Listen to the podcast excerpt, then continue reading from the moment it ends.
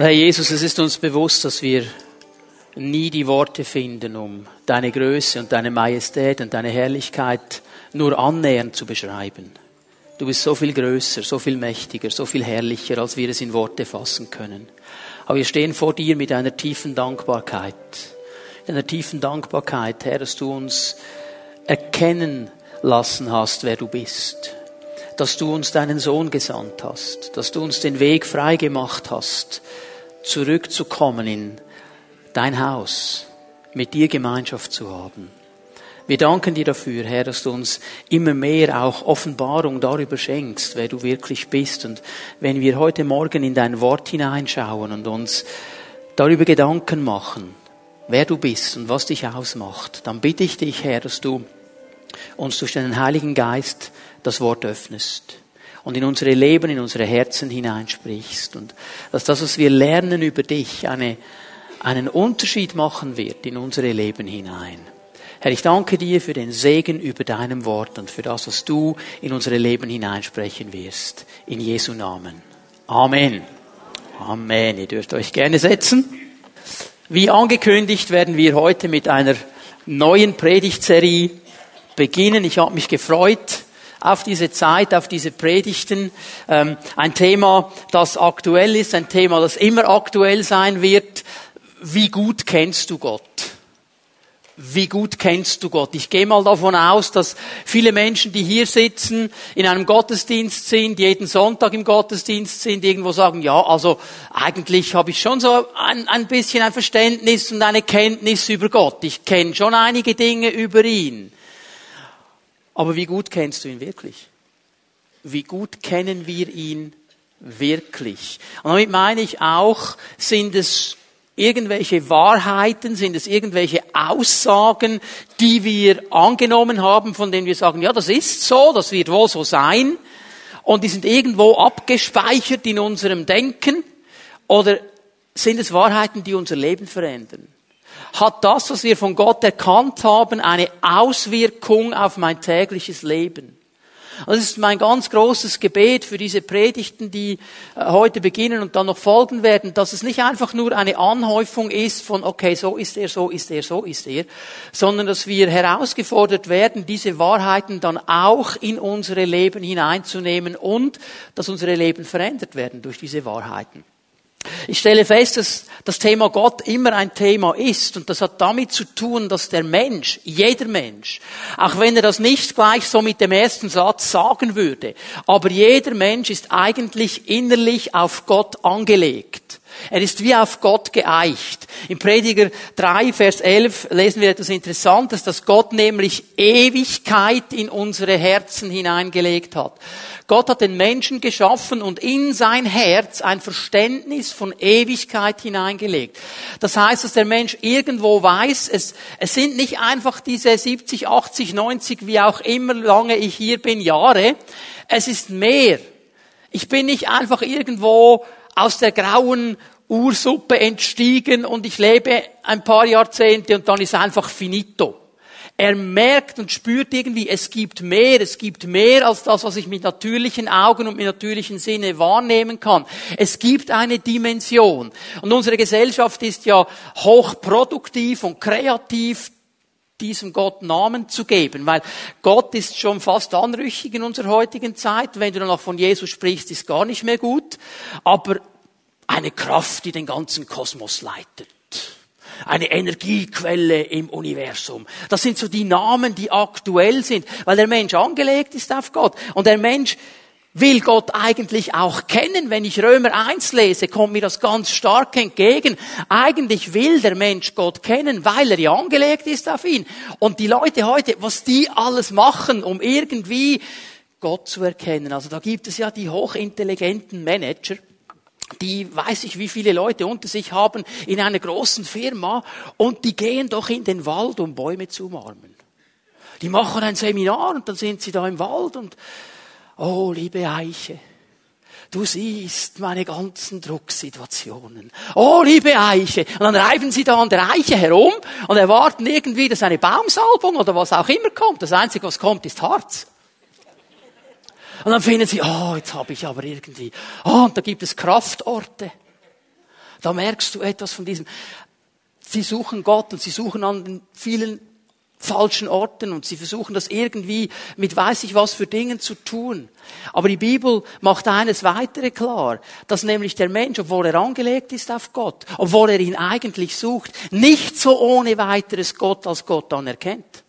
Weil das würde nämlich heißen, wenn es diesen persönlichen Gott gibt, dass ich mein Leben ihm unterordnen muss. Das würde nämlich heißen, dass er nicht einfach nur so der himmlische Meister proper ist, der dann kommt, wenn irgendwo was in meinem Leben nicht läuft, wenn ein Durcheinander ist, wenn eine Sauerei ist, dann räumt er auf und dann geht er wieder zurück in den Meister proper Schrank. Wir können nicht über Gott verfügen. Er ist Gott. Er ist der, der geschaffen hat. Er ist der, der der Herr ist. Und das macht es ja dann ganz schwierig. Man will Gott dann nicht einfach als Gott akzeptieren. Und in den nächsten Wochen wollen wir uns ganz bewusst einmal die Frage stellen, wie gut kenne ich Gott eigentlich?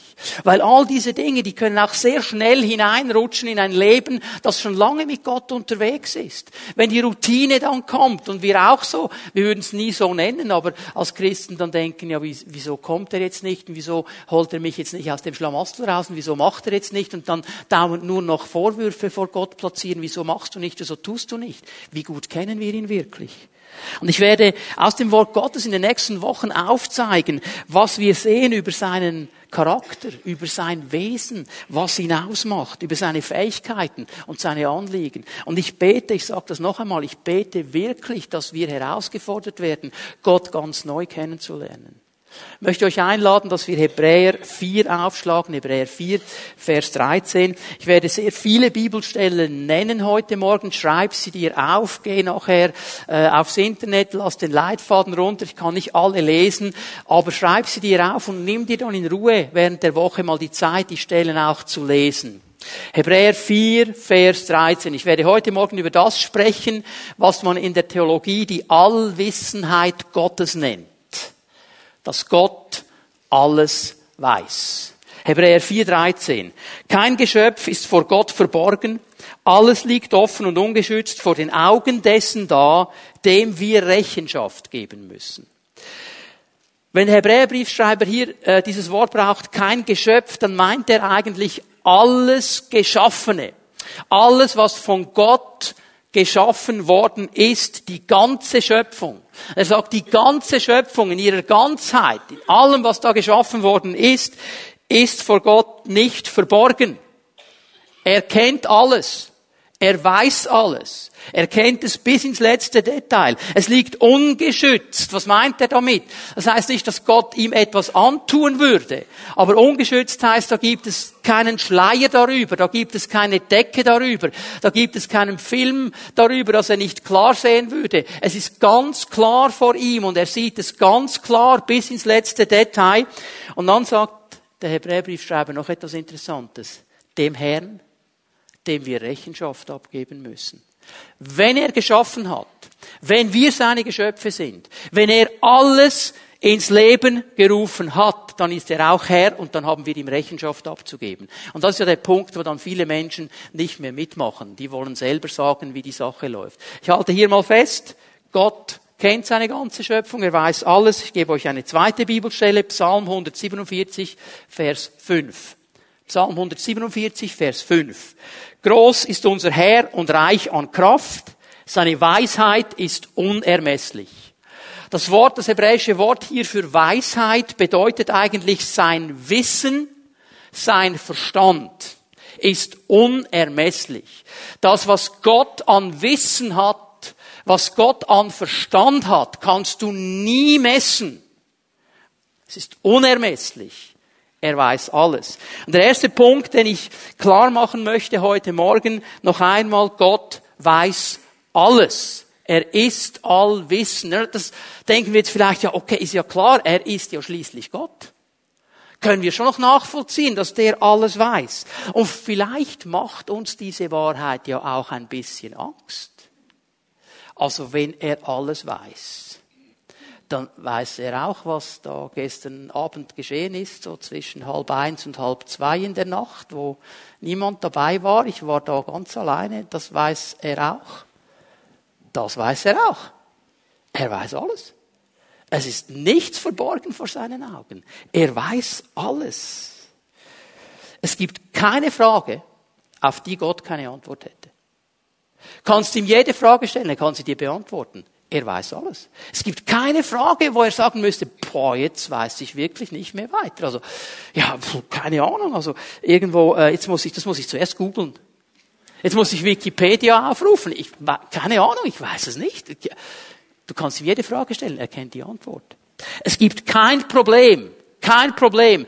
Weder ein existentes, das du vielleicht im Moment hast, oder eines, das du herausgefunden hast, darüber nachgedacht hast, das wäre ein Problem. Wenn ich ihm das stelle, weiß er nicht mehr, was er machen muss. Es gibt kein Problem, das Gott Kopfzerbrechen bereitet. Keines. Er kann jedes lösen. Er kann alles lösen. Er weiß alles. Er wird von nichts überrascht.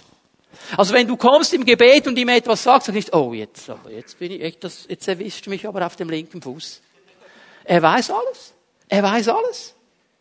Er ist nicht schockiert. Du kannst ihn mit nichts schockieren. Boah, wenn ich jetzt das bekenne, ist er schockiert, ist er nicht, er weiß es eh. Er weiß alles. Du kannst ihn nicht schockieren, er weiß alles.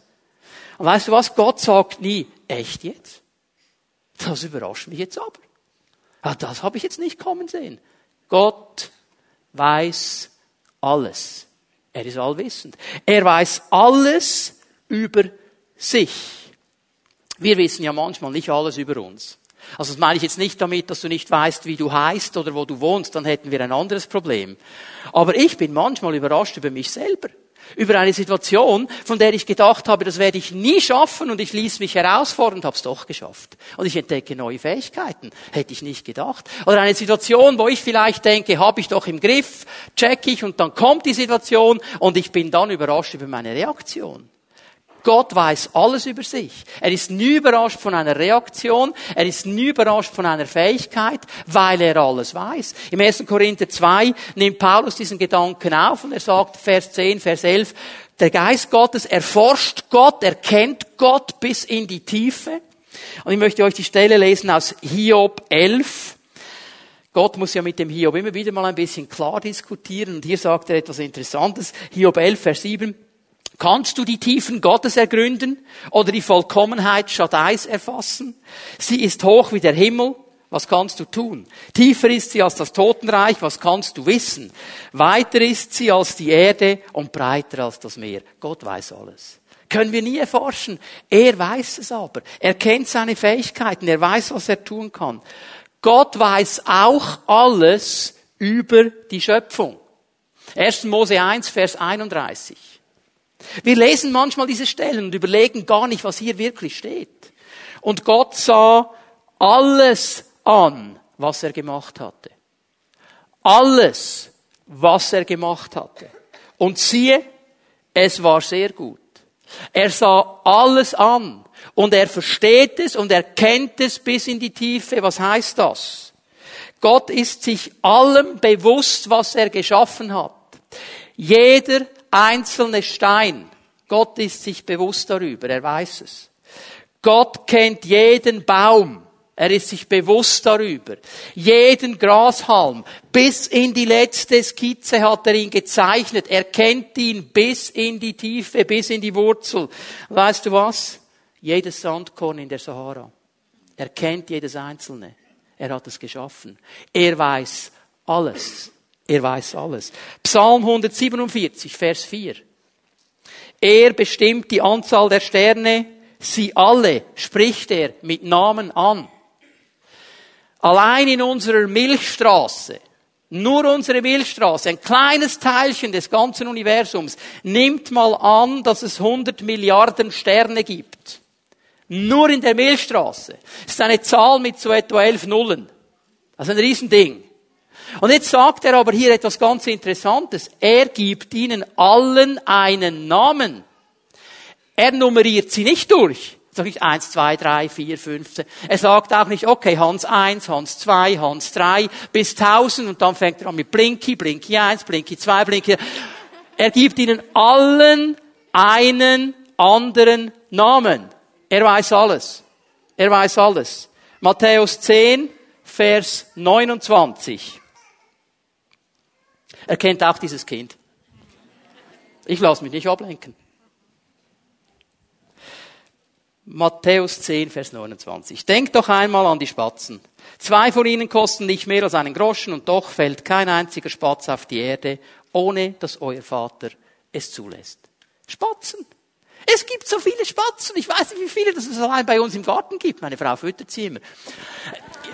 Keiner von denen, keiner von denen fällt zu Boden, ohne dass der Vater es weiß. Und jetzt geht noch weiter, Vers 30. Bei euch sind sogar die Haare auf dem Kopf alle gezählt. Schau dir mal deinen Nachbarn an. Der hat jetzt mehr oder weniger. Die sind alle gezählt, alle gezählt. Also da musste ich jetzt gestern googeln, das habe ich nicht gewusst. Ich, wie, wie, viel, wie viel Haare hat man wohl im Durchschnitt?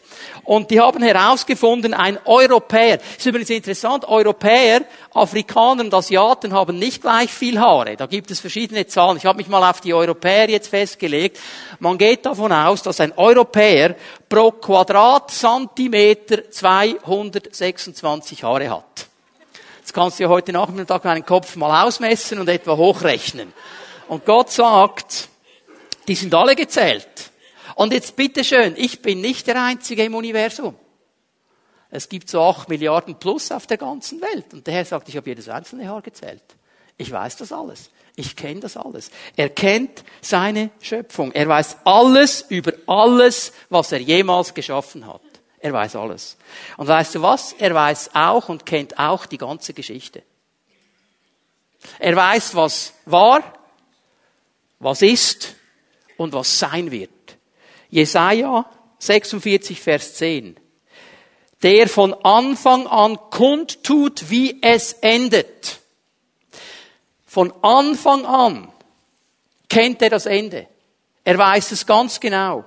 Und schon in frühester Zeit, was noch ungeschehen ist, der sagt, was ich geplant habe, wird sich erfüllen und was immer mir gefällt, das führe ich aus. Gott weiß alles. Er kennt die Vergangenheit, er kennt die Gegenwart, er kennt die Zukunft. Hör mal, er weiß alles, was hätte geschehen können, aber nicht geschehen ist. Er weiß es. Dinge, die wir vielleicht nie herausfinden. Du bist am Wandern. In den Bergen. Und vor dir geht ein Stein nieder. Ein Stein, wenn er dich am Kopf getroffen hat, hätte, wärst du tot. Und du sagst, boah, habe ich noch mal Glück gehabt. Was du nicht gesehen hast, ist Gott, der gemacht hat, bevor der Stein dich getroffen hat. Weil er gesehen hat, was hätte geschehen können, wenn. Und er reagiert, er weiß alles. Wir sind in Gottes Händen. Er kennt die ganze Geschichte. Er weiß alles, was möglich wäre, aber nie geschehen wird. Weiß er alles? Der hat alles durchgerechnet. Der, er weiß es. Er weiß, was würde geschehen, wenn das geschehen würde. Es wird aber nie geschehen, weil es nicht geschehen wird. Ich weiß es. Er weiß alles. Es gibt in dieser Gleichung keine offenen Fragen für ihn. Er weiß alles. Er ist Gott. Gott weiß alles. Der zweite Punkt, und der ist mir jetzt wichtig, hier werde ich viel länger bleiben. Gott kennt auch dich und mich. Und er kennt uns bis in die Tiefe. Allein Psalm 139 ist eine der ganz, ganz großen Aussagen im Wort Gottes über dieses Thema. Und ich möchte mir mit euch zusammen fünf Bereiche unseres Lebens anschauen. Ich gehe davon aus, dass wir alle diese Bereiche kennen. Vielleicht lebst du gerade sehr stark in einem dieser Bereiche im heutigen, im heutigen Tag. Beschäftigt dich vielleicht sehr stark einer dieser Dinge.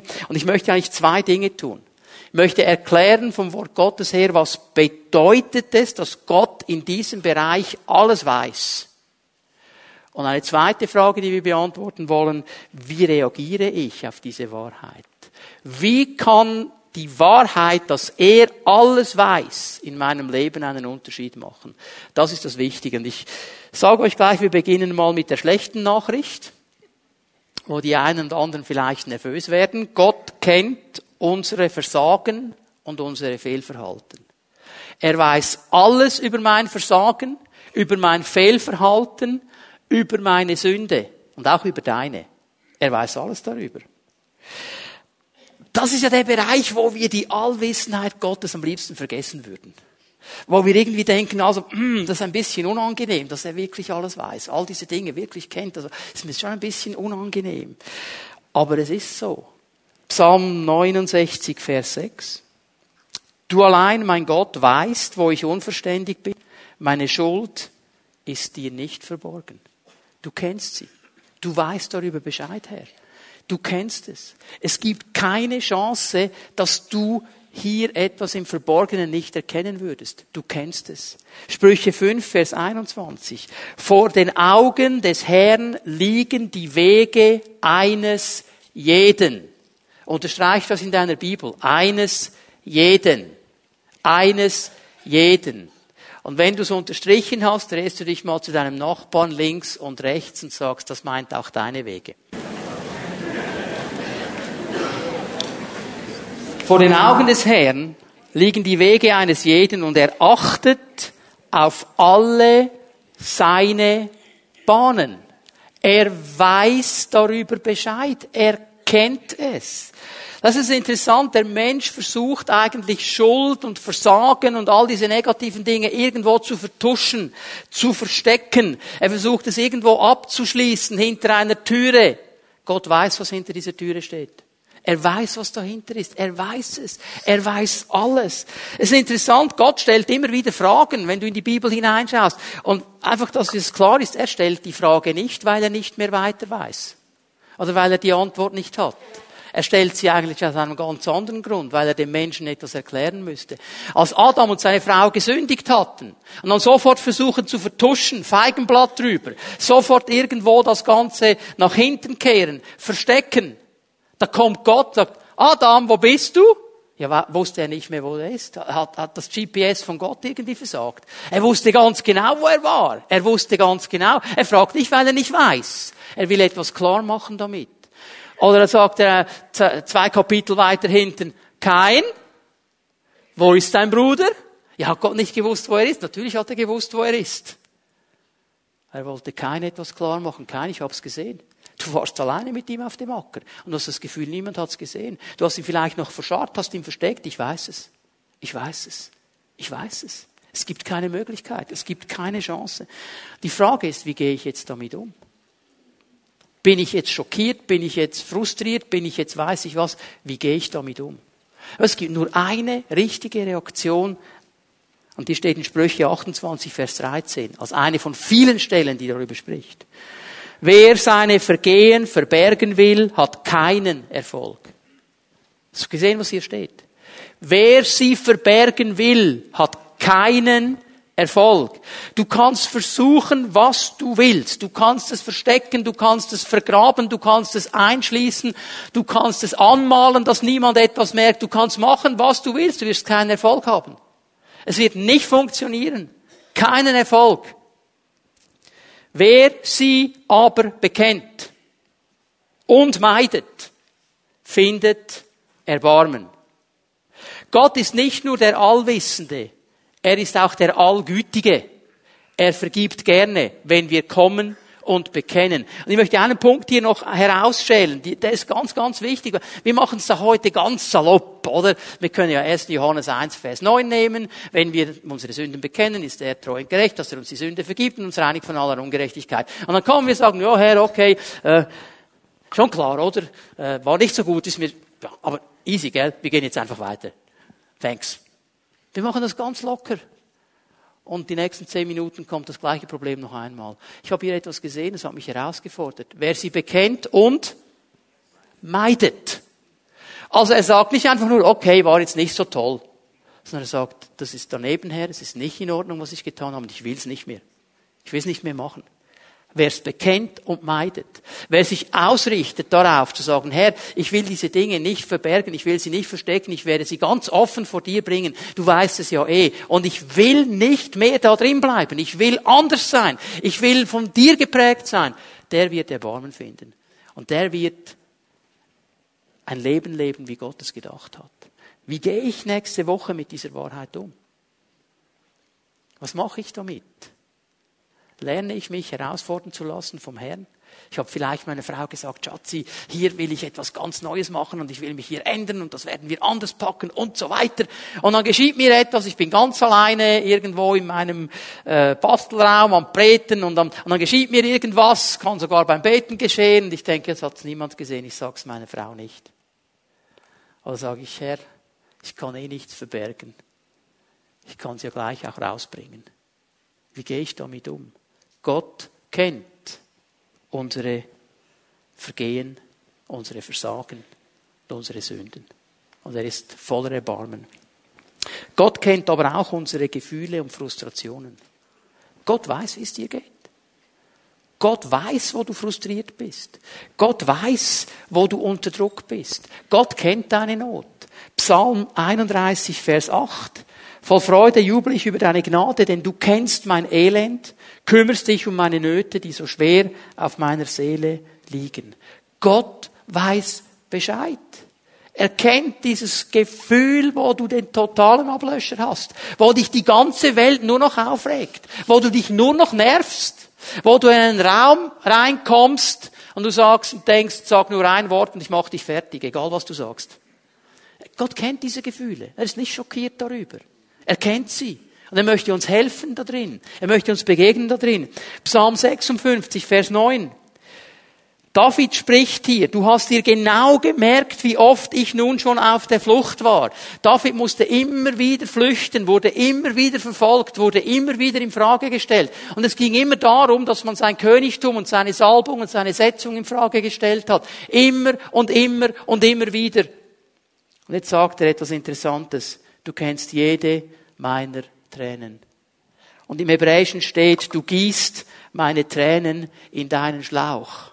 Mit anderen Worten, du kennst sie nicht nur, du hast jede aufgefangen. Keine Träne, weder von David noch von dir, die du geweint hast, auch in der Verborgenheit, wo niemand das gesehen hat, wo niemand dabei war, wo du ganz alleine warst. Jede einzelne Träne hat Gott in seinem Schlauch gefangen. Er kennt sie, er weiß es, er war da, er ist der Herr, er weiß alles. Und er sagt dir nicht am Ende eines Tages, okay, Matthias, gestern waren es 375.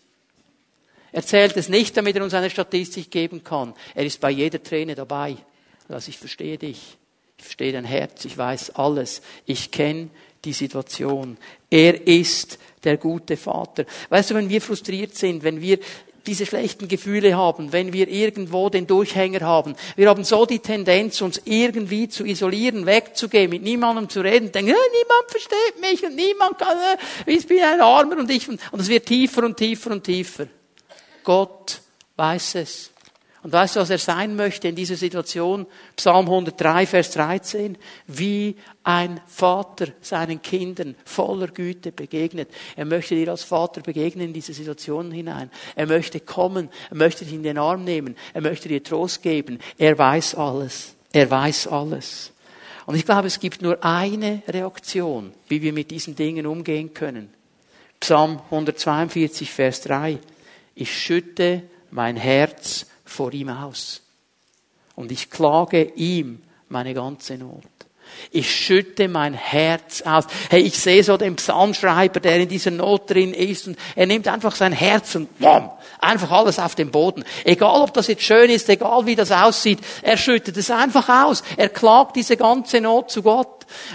Als Christen vergessen wir das oft. Das Erste, was wir machen, wenn etwas nicht stimmt, wir nehmen das Telefon in die Hand und rufen irgendjemandem an und denken, der versteht mich dann schon, um nur herauszufinden, der checkt auch nicht, um was es genau geht. Und dann sind wir noch frustrierter am Schluss. Aber es gibt einen, der versteht es immer. Der weiß es immer. Und das ist Gott. Und wir müssen lernen, ihn anzurufen. Wir dürfen zu ihm kommen mit unserer Not. Wir dürfen zu ihm kommen mit unseren Frustrationen. Er ist nicht schockiert über unsere Gefühle. Er ist nicht schockiert darüber. Er hat uns gemacht. Er weiß schon, zu was ich fähig bin. Und du. Er weiß es. Und er hilft uns. 1. Petrus 5, Vers 7. All unsere Sorgen dürfen wir auf ihn werfen. Wir dürfen sie auf ihn werfen. Aber wir müssen sie nehmen. Neue Genfer Übersetzung äh, übersetzt hier sehr, sehr schwach eigentlich. Der Gedanke ist wirklich etwas nehmen und wegwerfen, auf Gott werfen. Aber du musst es nehmen, du musst es werfen, du musst es ihm geben und er sorgt sich für euch. Und ihm dann vertrauen, zu sagen, Herr, du kommst in diese Situation hinein, du weißt um die Situation und du wirst mir begegnen. Du bist der Herr, der alles weiß. Er kennt unsere Zukunft. Gott kennt jeden Tag, der noch in deiner und in meiner Zukunft liegt. Psalm 139 spricht darüber. Alle Tage meines Lebens sind in deinem Buch schon aufgeschrieben. Er weiß darüber Bescheid. Er kennt alles. Er weiß, was kommen wird. Und seine Gedanken über dir und über mir sind gute Gedanken. Wir kennen diese Stelle in Jeremia 29, Vers 11. Denn ich, ich kenne die Gedanken, die ich über euch denke. Es sind gute Gedanken. Gedanken des Friedens, nicht zum Unheil. Gedanken, euch eine Zukunft zu geben und eine Hoffnung. Der Mensch ist so daran interessiert an dem, was in der Zukunft kommt. Darum, hey, überall die Horoskope und Astrologie und was, was es für Kasumpel noch gibt. Und man versucht immer herauszufinden, was da in der Zukunft noch kommt. Der Mensch ist interessiert daran. Er ist interessiert daran, geht zu den falschen Quellen. Also Gott weiß es. Gott weiß es. Ich durfte ja sieben Jahre im Wallis verbringen, eine wunderschöne Gegend der Schweiz, und da gibt es ja diese Simplon-Passstraße. Und es ist eigentlich ein genial guter Weg, um schnell mal nach Italien zu fahren. Und es geht auch relativ schnell, wenn du nicht einen Holländer mit Wohnwagen vorne dran hast. Aber ah, die wissen nicht, wie man in den Bergen fährt. Das, der Wohnwagen noch. Und dann kannst du hinter dem hertucken und dann ging es mir manchmal, so habe ich gedacht, wenn ich nur wüsste, was hinter der Kurve ist, da könnte ich überholen und würde es schneller gehen. Ich kenne die Straße. Ich wusste es nicht, aber weißt du was? Das ist das Bild. Gott ist im Helikopter. Er sieht's. Er sieht's. Er sieht nicht so, wie wir sehen. Er sieht von oben. Er sieht alles in einem Moment. Er weiß es. Und da dürfen wir ruhig werden. Da dürfen wir ruhig werden, weil er weiß es. Da müssen wir nicht gestresst sein. Gott weiß es. Er ist unser Herr. Und es gibt nur eine Reaktion auf das. Es gibt nur eine Reaktion. Jeremia 33, Vers 3.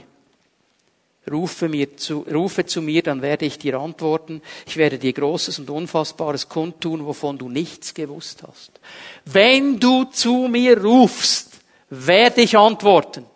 Und ich werde dir die Dinge zeigen. Nimm dir doch in der nächsten Woche am Morgen Zeit, fünf Minuten, zehn Minuten, und geh einfach mal mit dem Herrn zusammen durch deinen Tag. Herr, du weißt, das kommt, diese Sitzung. Äh, ich habe eine Prüfung in der Schule. Äh, ich habe mit dieser Nachbarin diesen Konflikt wegen der Waschküche. Wir müssen das regeln heute. Du weißt, das sind schwierige Dinge. Herr, wie soll ich mich verhalten? Weißt du, was mich hier ermutigt hat, immer und immer wieder? Ich werde dir Großes und Unfassbares kundtun. Ich habe immer wieder Momente erlebt, wo Gott mir gesagt hat, Achtung in dieser Sitzung, Vorsicht. Vorsicht, sei vorsichtig, sei vorsichtig. Und ich habe gesagt, ja, boah, sei vorsichtig. Was, bitteschön? Sei vorsichtig. Und dann war ich in der Sitzung am Ende der Sitzung wusste ich, was er meinte. Hätte er mir am Morgen gesagt, um was es genau geht, hätte ich es nicht verstanden. Es wäre unfassbar für mich gewesen. Es hätte mein Verständnis übersteigt. Aber dieser innere Impuls, sei vorsichtig, dann ging ich so in die Sitzung, Herr, um was geht es? Ich will dranbleiben an deinem Puls. Und dann kommt der Satz, aha, eins, zwei, drei, jetzt verstehe ich, was du willst, Herr. Wunderbar. Manchmal zeigt er uns die Dinge nicht so, wie wir sie gerne hätten, aber er macht uns innerlich wie bereit, er macht uns innerlich wie ausgerichtet. Pass auf hier, sei vorsichtig hier. Und dann gehe ich anders in meinen Tag. Ganz, ganz wichtig. Gott kennt die Zukunft. Er weiß um diese Dinge. Und wir dürfen zu ihm gehen. Wir müssen das nicht selber tragen. Wir müssen nicht selber in diesem Stress drin sein.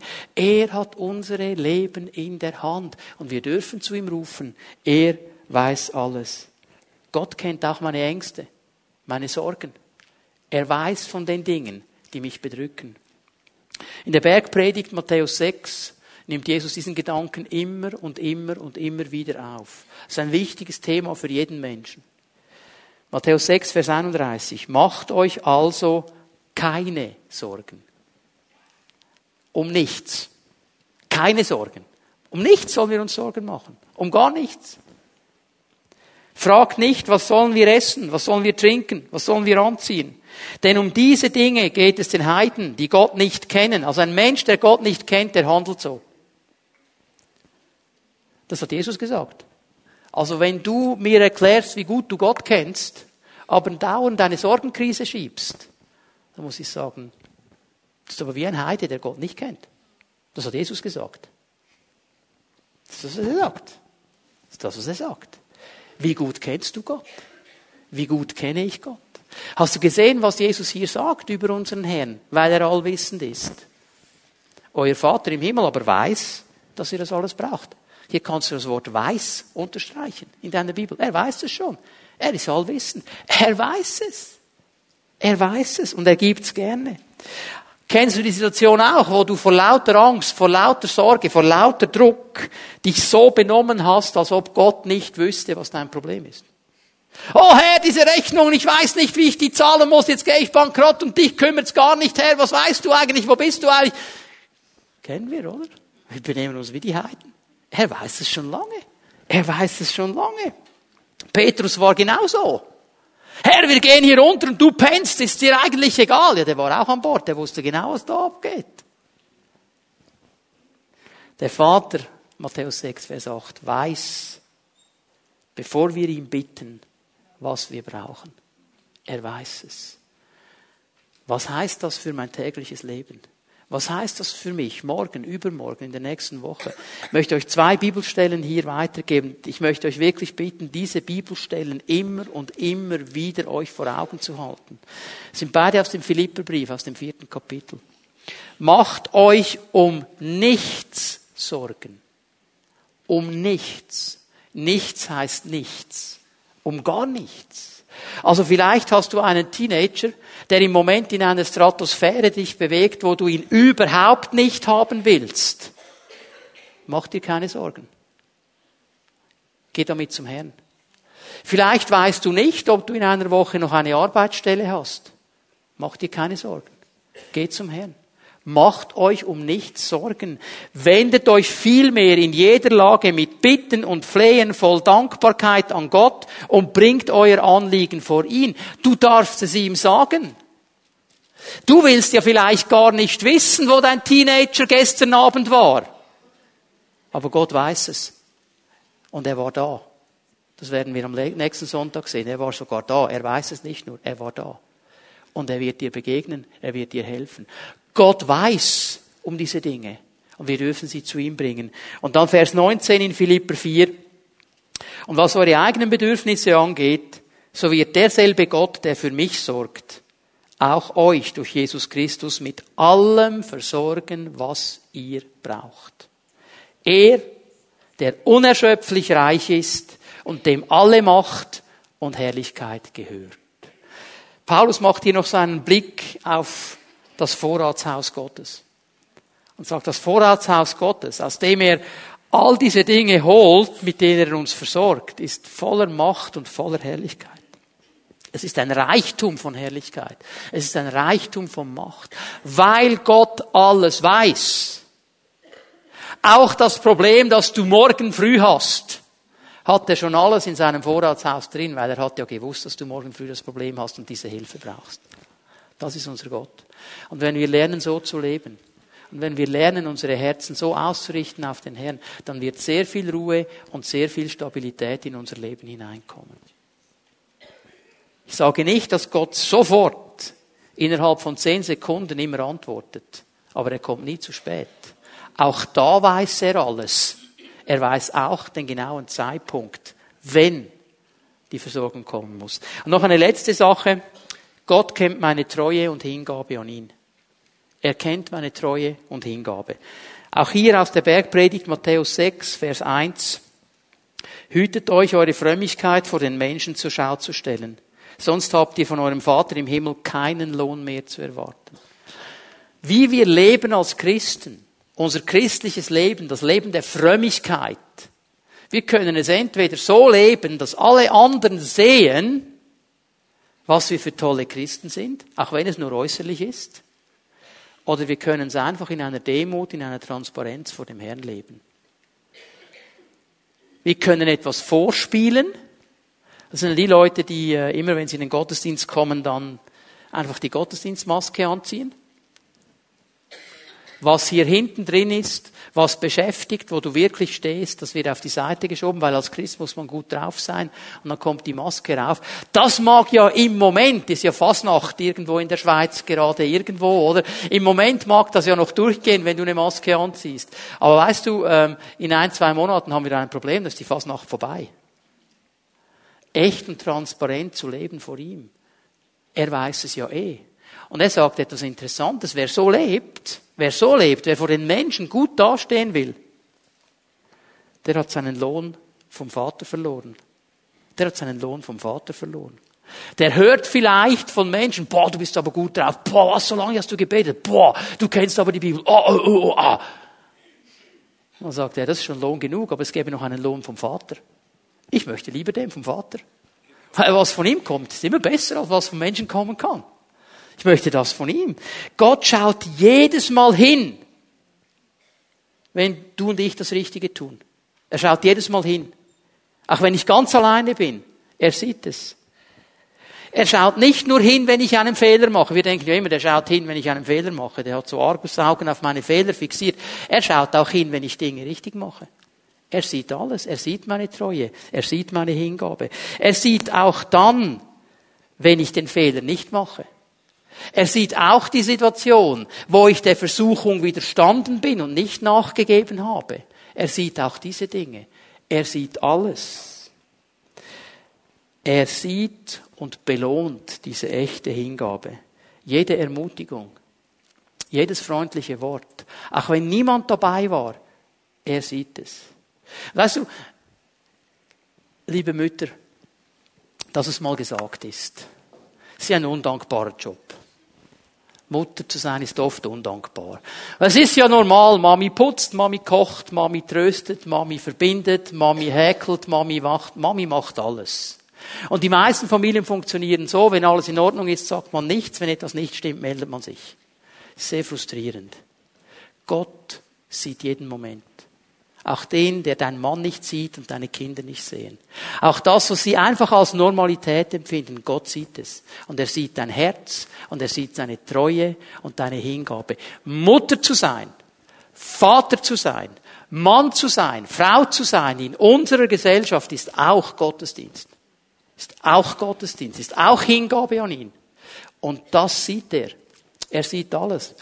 Er sieht es, wenn du nach dem Gottesdienst die Infoblätter, die am Boden liegen, nicht liegen lässt, weil du ja nicht zum Ordnerdienst gehörst, sondern einfach mitnimmst.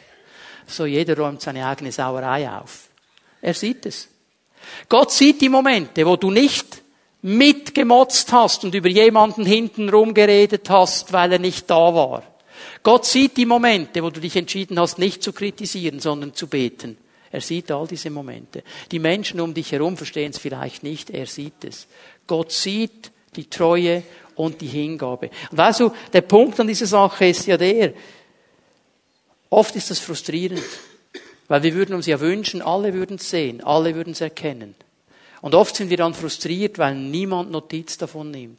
Und das kann zu einem inneren Ablöscher äh, kommen.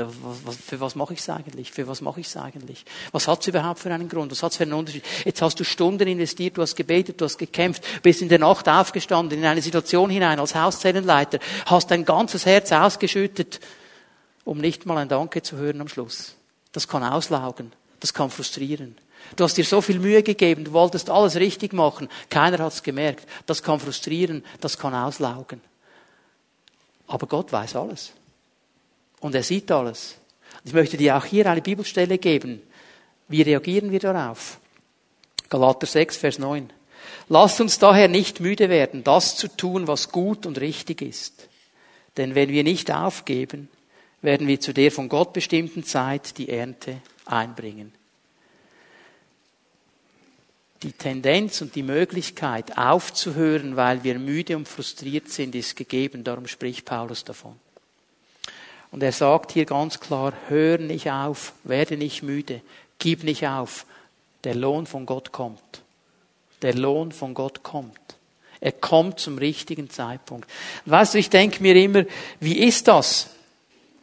Wie ist das, wenn wir dann mal beim Herrn sind und auch alles sehen. Wenn wir mal bei ihm sind, werden wir all diese Dinge sehen. Mich würde es völlig frustrieren, wenn ich dann all die Momente sehen würde, wo ich so fünf Minuten vor dem Segen Gottes aufgegeben habe.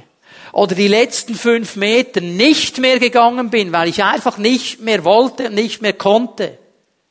Und mich nicht am Riemen gezogen habe. Und um zu sehen, was für Segen Gottes bereit gewesen wäre, wenn ich durchgehalten hätte. Gott weiß alles. Und er kommt nicht zu spät. Er kommt nicht zu spät. Er kennt unsere Kämpfe. Er kennt unser Versagen, er kennt unsere Sünde, er kennt die Frustration, er kennt die Gefühle, er kennt die Ängste und die Sorgen und die Nöte, er kennt aber auch dein Herz und deine Hingabe, er kennt deine Zukunft. Ich habe mir in den letzten Wochen so ein paar Gedanken darüber gemacht. Ich werde ja dann in 15 Jahren auch mal pensioniert. Also wenn Pastoren werden ja eigentlich nicht pensioniert, das ist immer so eine Sache mit, mit äh, Vollzeiten, die werden nie pensioniert, aber so in, in 15 Jahren wäre ich da mal da und ich bin eigentlich eher so auf Stabilität ausgelegt und gehe mal davon aus, dass ich sage, Herr, ich werde in den nächsten 15 Jahren noch hier sein, in der Pfimi Bern. Und dann habe ich so einfach gedacht, okay, also in der Regel pro Jahr bereite ich 40 Predigten vor. Mal 15. Da bekam ich ein bisschen Angst. Hey, was soll ich noch alles predigen? Oh, dann muss ich irgendwas herausfinden, dass nicht immer jeden Sonntag das Gleiche kommt. Hey, was soll ich da noch machen? Und er hat mir gesagt, ich weiß es. Easy. Easy. Ich weiß es. Ich kenne die 15 Jahre, ich kenne jede einzelne Predigt. Easy. Bleib einfach an mir. Er kennt das alles. Er kennt das alles. Wie gehen wir damit um? Wie gehen wir damit um? Ist es Teil unseres Lebens, dass er alles weiß? Der Schlüssel ist immer meine Beziehung zu ihm. Hör mal, diese Wahrheit, dass er alles weiß, kann mich entweder beruhigen oder trösten. Das ist der Punkt. Es kann mich beunruhigen oder trösten. Der Schlüssel ist immer die Beziehung zu ihm. Ist immer die Beziehung zu ihm. Versuche ich ihm etwas vorzumachen? Versuche ich wieder besseres, besseres Wissen, ihm etwas vorzumachen, ihm etwas zu erklären, ihm etwas zu spielen und weiß ganz genau, er weiß es ja eh. Er kennt ja mein Herz. Oder entscheide ich mich, offen und transparent vor ihm zu leben und zu sagen, Herr, ich bin offen vor dir, du kennst es ja sowieso. Dieses Bild kam mir so in meine Gedanken, wenn wir auf einer Bühne stehen und unser Leben auf einer Bühne wäre ich möchte mein Leben mehr und mehr so leben, dass ich nur einen Zuschauer habe. Nur einen. Ich brauche nicht 3000, einen. Den Herrn. Und wenn der applaudieren kann, am Ende der Vorstellung, dann habe ich Mission accomplished. Dann habe ich mein Ziel erreicht. Nicht, wenn alle anderen rundherum applaudieren und cheeren, wenn dieser eine applaudieren kann. Er weiß alles. Und er möchte mir begegnen in all diesen verschiedenen Bereichen meines Lebens. Und er möchte mir helfen. Und darum möchte ich lernen, mehr und mehr dieses offene, transparente Leben mit ihm zu führen. Sagen, Herr, du weißt eh alles. Und ich möchte mit dir vorwärts gehen und immer mehr von dir kennenlernen. Wie gut kennen wir Gott? Wie gut kennen wir ihn? Darf ich euch einladen, dass wir miteinander aufstehen? Noch einmal einen Moment in seine Gegenwart gehen.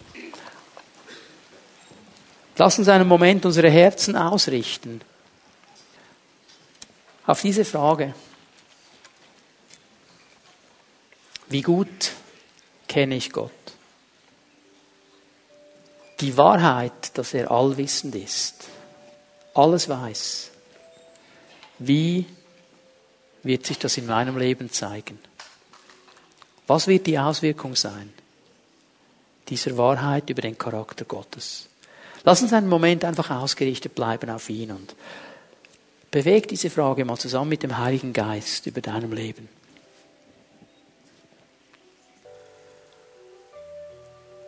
Wir werden uns die Zeit nehmen, unseren Herrn noch einmal anzubeten.